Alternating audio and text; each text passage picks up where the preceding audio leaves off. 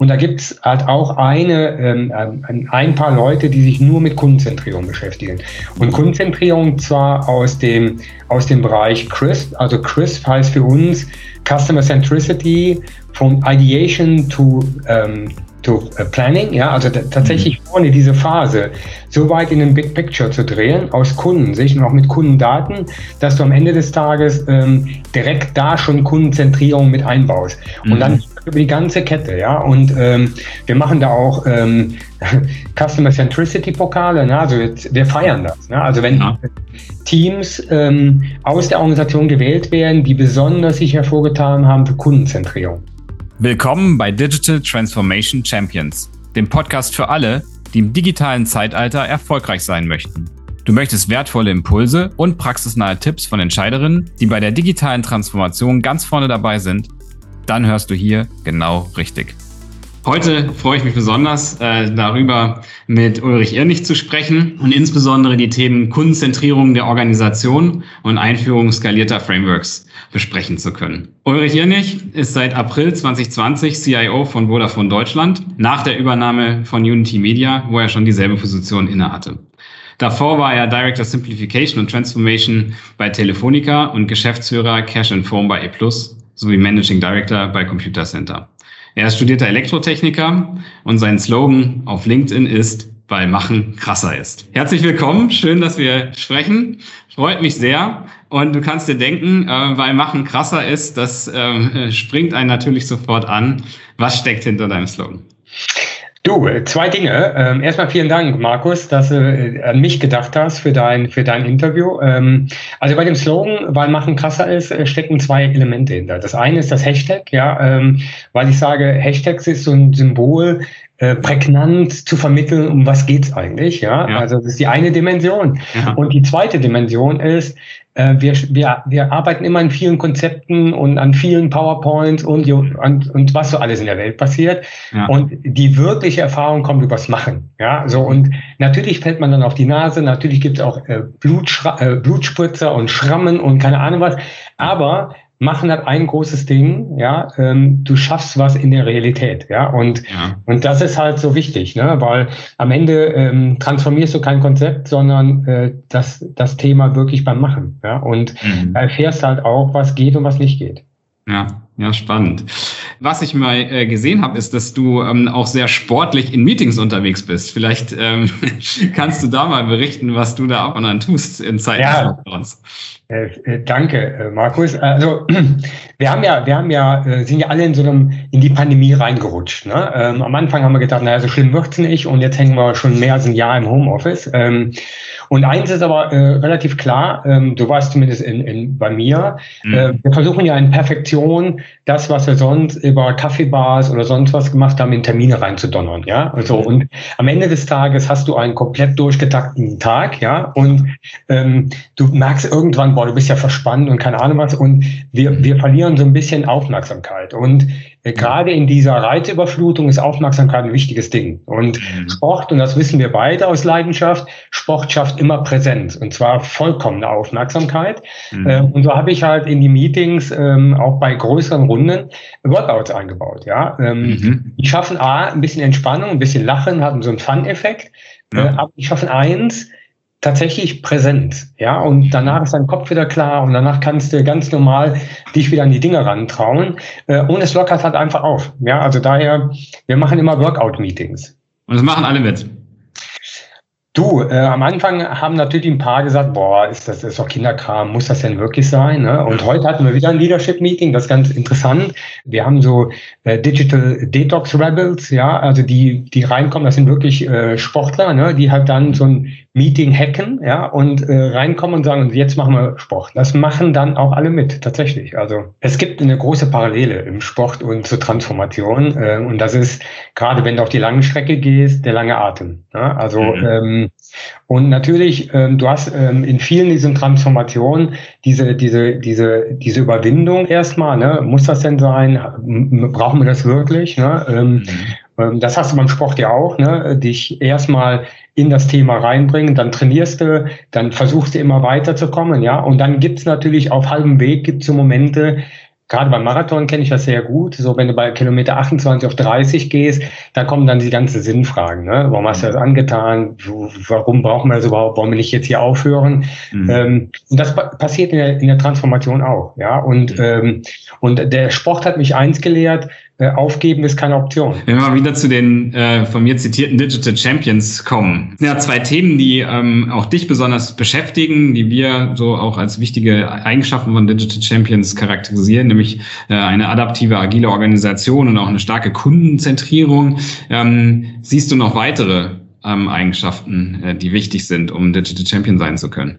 Ja, ähm, äh, Purpose, also dieses tatsächlich dieses Warum. Also wir erleben ja im Moment schon auch in unserer Gesellschaft ein deutlicher ähm, äh, Richtungswechsel von, ich sage einfach mal, wenn du, wenn du früher, wo wir aufgewachsen sind, ne, sehr objektiv getrieben, äh, hin jetzt tatsächlich zu Purpose, also dieses ja. Warum, ne, also ja. die Sinnstiften, ne, äh, das halte ich schon für einen elementaren Bestandteil, ja, mhm. der in jede Strategie gehört, ähm, weil wir sehen ja schon halt auch bei empowerten Teams, ne, gerade wenn du auf agile Organisationen schaust, äh, dass dieser innere Antrieb, dieses wie stifte ich Sinn, mhm. ein großer Erfolgsfaktor ist in dem ganzen mhm. Thema.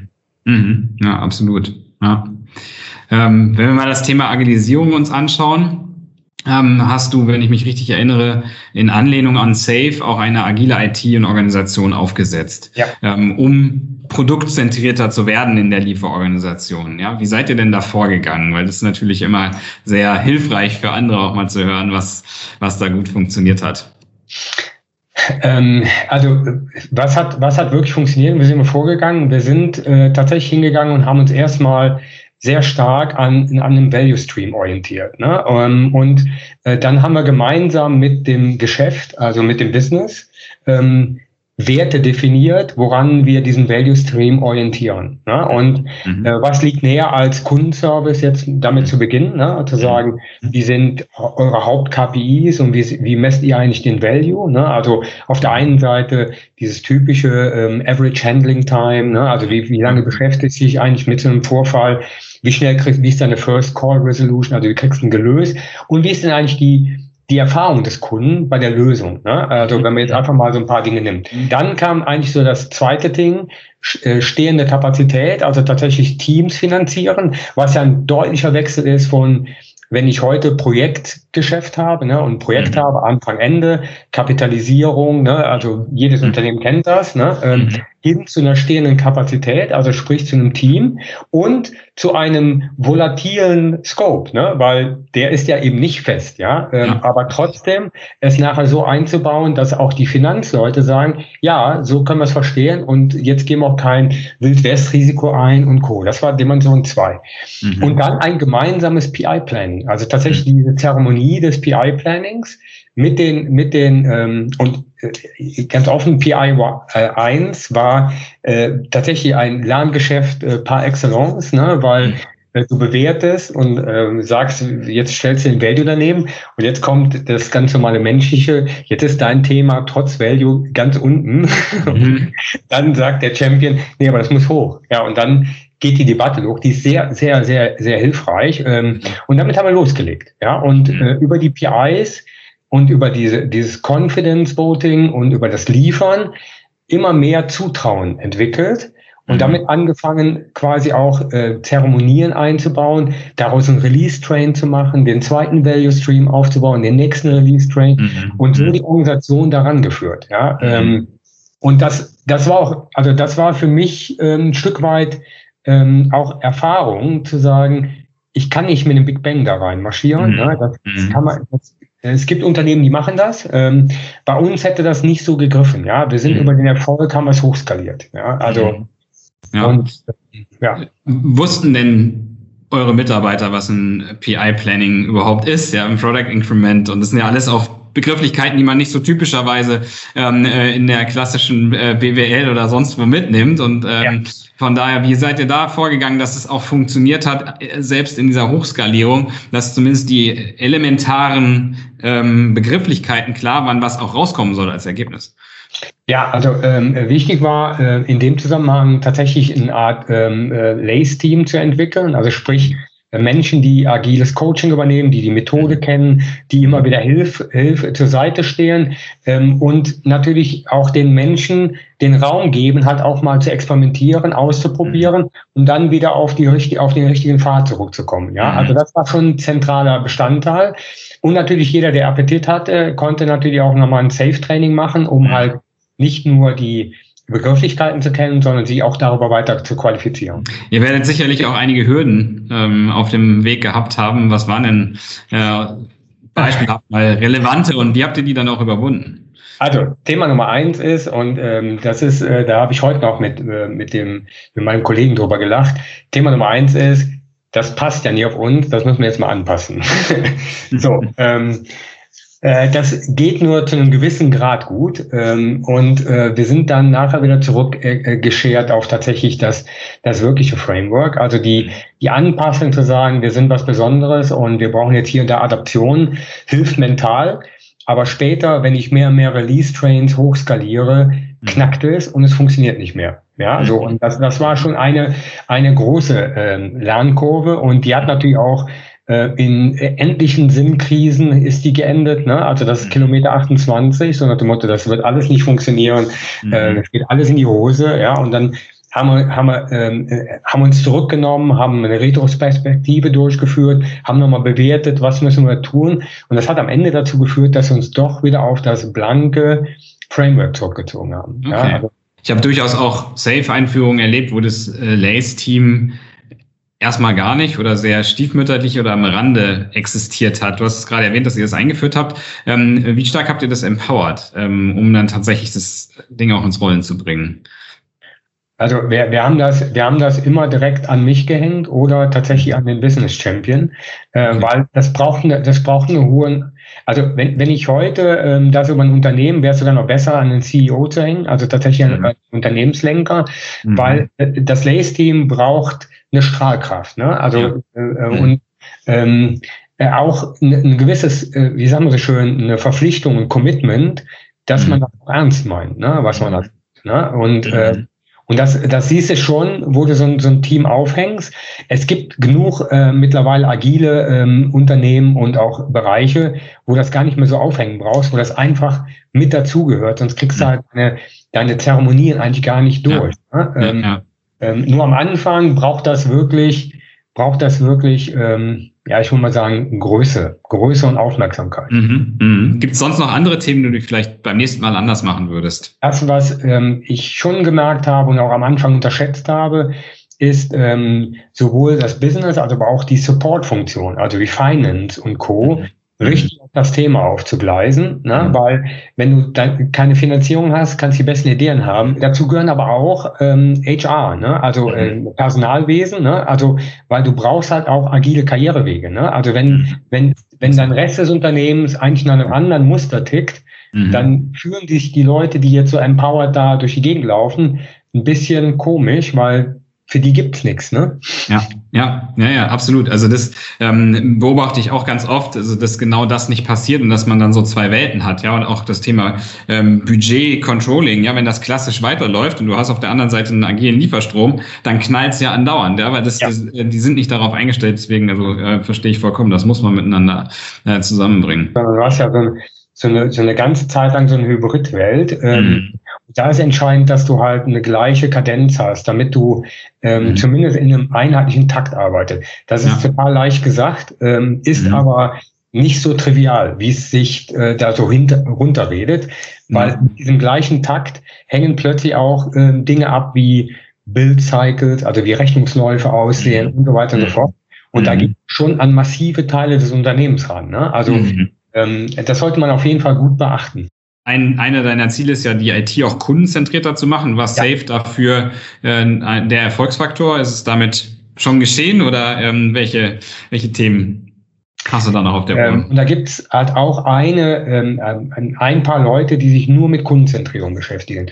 Und Kundenzentrierung zwar aus dem, aus dem Bereich CRISP, also CRISP heißt für uns ähm, Customer Centricity from Ideation to ähm, to uh, Planning, ja, also tatsächlich mhm. vorne diese Phase so weit in den Big Picture zu drehen, aus Kundensicht und auch mit Kundendaten, dass du am Ende des Tages ähm, direkt da schon Kundenzentrierung mit einbaust. Mhm. Und dann mhm. über die ganze Kette, ja. Und ähm, wir machen da auch ähm, Customer Centricity Pokale, ne? also jetzt, wir feiern das. Ne? Also wenn ja.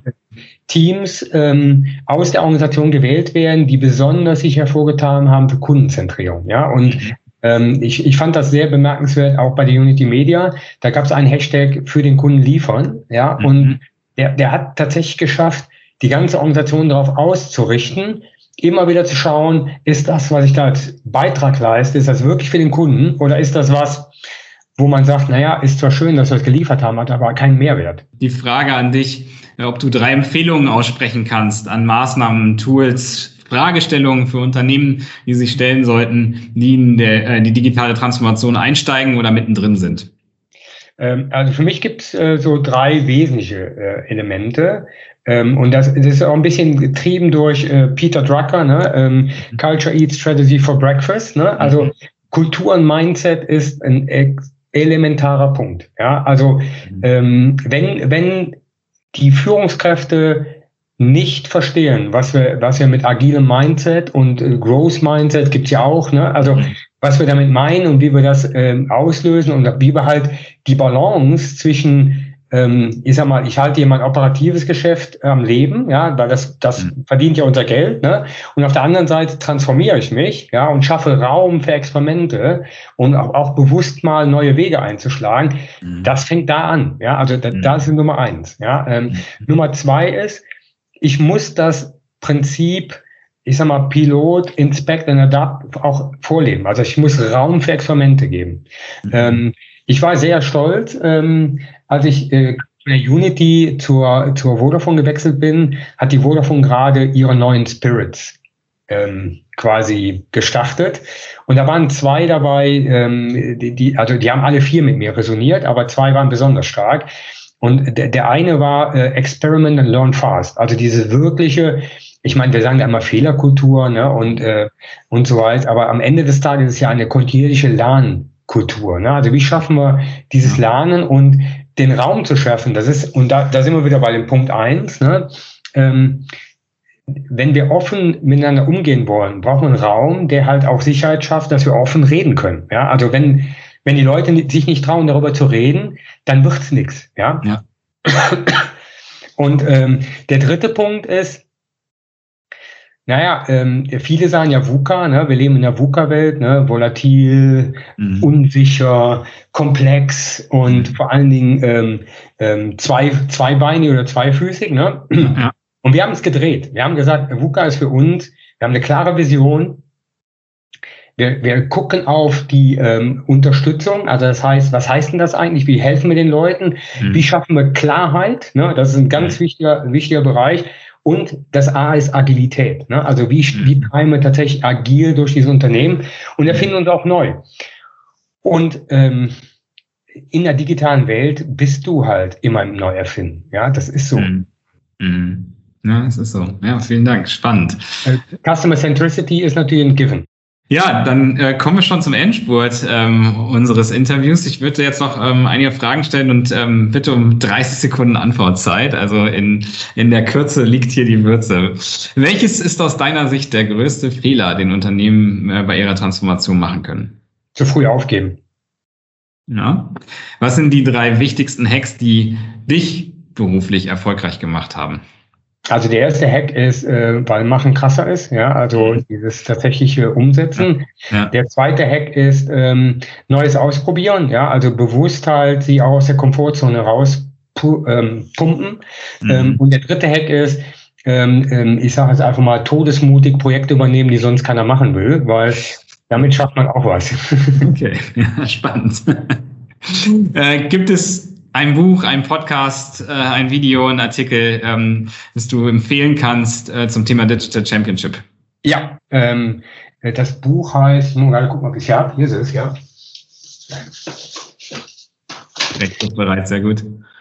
Schutzbad, Why Israel is a Hub of Innovation and Entrepreneurship. Ja. Äh, kann ich sehr empfehlen. Ähm, wir haben mit den, den Jungs, wir haben so einen IT-Accelerator ins Leben gerufen, äh, wo wir bewusst mit Startups so Kombination aus innovativen Teams aus der IT ne, ähm, mit Startups zusammenbringen und versuchen halt so POCs in, in das wirkliche Leben reinzubringen. Ähm, wirklich sehr empfehlenswert. Klasse, danke. Und vielleicht erinnerst du dich noch an einen Ratschlag, der dein Leben besonders positiv beeinflusst hat. Also es gab zwei Ratschläge, die ich, die ich auf jeden Fall teilen möchte. Mein Vater hat immer gesagt, versprich nichts, was du nicht halten kannst. Mhm. Ähm, der hat mich geprägt. Und das zweite große Zitat kommt von Jack Welch. Ähm, Control your destiny or someone else will. Klasse. Vielen lieben Dank, Uli. Hat ganz viel Spaß gemacht. Danke dir. Vielen Dank fürs Zuhören. Du möchtest mehr über Diconium oder den Digital Transformation Champions Podcast erfahren? Dann besuche uns auf diconium.com oder folge mir auf LinkedIn. Alle Links findest du in den Show Notes. Dieser Podcast wurde produziert von Savu. Bis zum nächsten Mal.